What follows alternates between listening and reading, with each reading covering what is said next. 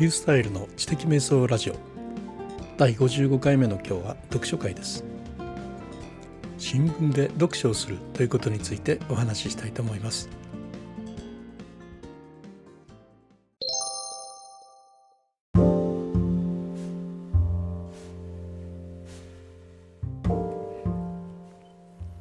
今日はインプットの質を高める新聞読書ということについてお話ししたいと思います。新聞読書聞き慣れない言葉だと思いますね、私が勝手に作った言葉なんでね。皆さんはですね新聞を読む時どんな態度で紙面に向かってますか？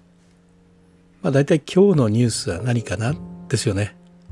ところがですねこのポッドキャストではさあ読書しようという気持ちで読んでみたらということをお話ししてるんです。何それって思いますよね。佐藤勝さんと池上彰さんの2人で書かれた「僕らが毎日やっている最強の読み方」っていう本があるんですが、まあ、その中からのお話なんですね。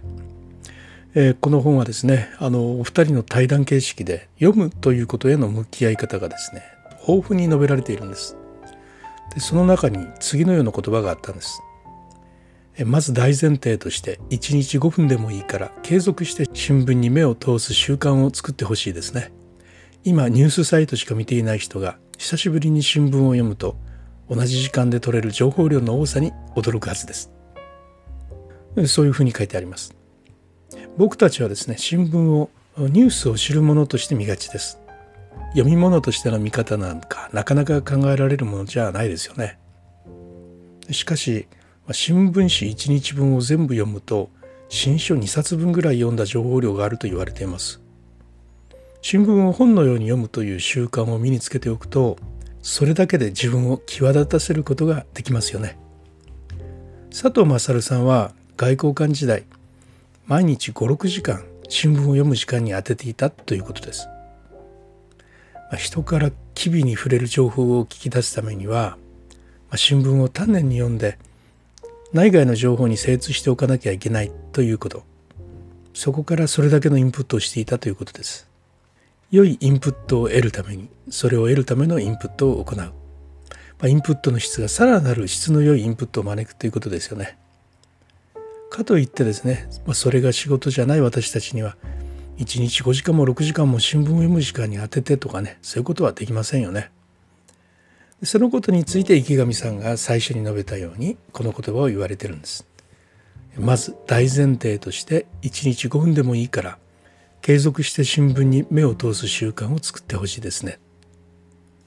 ということですね。はい。5分でもいいからじっくり読め。それを継続するんだということです。さて、ここで疑問が起きます。読書として新聞を読むことを勧めているのに、たった5分ぐらいで読書ができるのかと。で、これについては、はい、できますと自信を持って言うんです。で僕はですねあのブログの中で「ちりつも読書」というのをね提唱してるんですね。これはほんの短い時間を使って読書を積み重ねる方法でこれはね別のポッドキャストでもお話ししますけれども私の場合ねパソコンを立ち上げるための6分とかね家へ帰ってきてからあの立ったまま着替えもしないまま10分とかね、まあ、そのようなあの一日の中での本当にこう隙間の時間もうちりつもで本を読んでいくんですね。まあそれで3日間で1時間半の時間を作ったとかねそういうようなあのブログに記事を書いてるんですが。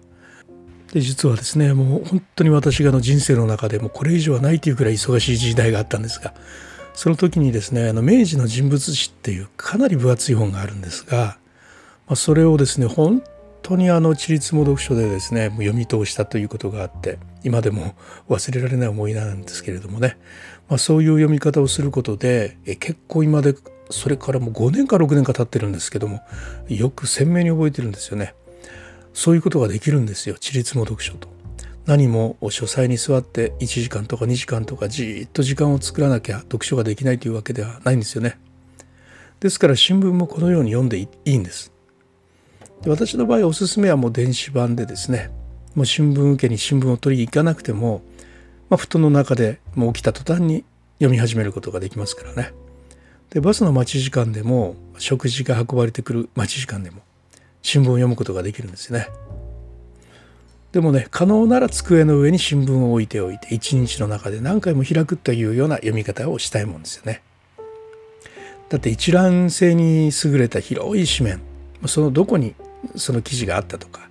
他の記事との位置関係とかそういうことをね含めた関連性のあるイメージとして記録できますからね。まああのネットニュースばっかり見ていると確かに何が起こったのかっていうのは分かりますけど、まあ、だんだん疲れていきませんか？しかし新聞はまさに読み物としての記事の宝庫です。新聞をね読み物として読むという習慣をね身につけると、まあ、インプットの質がかなり変わってきそうですね。ということで一日のうちで新聞にかける時間をまずは決めることとありましたね。まずは新聞を読む時間を一日のルーチンの中に放り込んでおきましょう。何分時間を取るというようなことではなく、まあ、この辺で隙間時間が出るだろうからそこのチャンスを生かすというぐらいのつもりがいいと思いますね。だって、え、必ずそこの10分を予約しておいてそこで開くっていうのはなかなか難しいことですよね。まあだから大体ここの時あたりに隙間時間ができるはずだとそういうイメージをしておくということですよね。まあその時ではあのそういう隙間時間があったら新聞読みを一番大切なタスクにするんだというようなことをね池上さんが言っています。で僕はですね、まあ、朝目を覚ましたての布団の中で、まあ、電子版を読むということから始めています。朝一で読書をするというような意味ですね。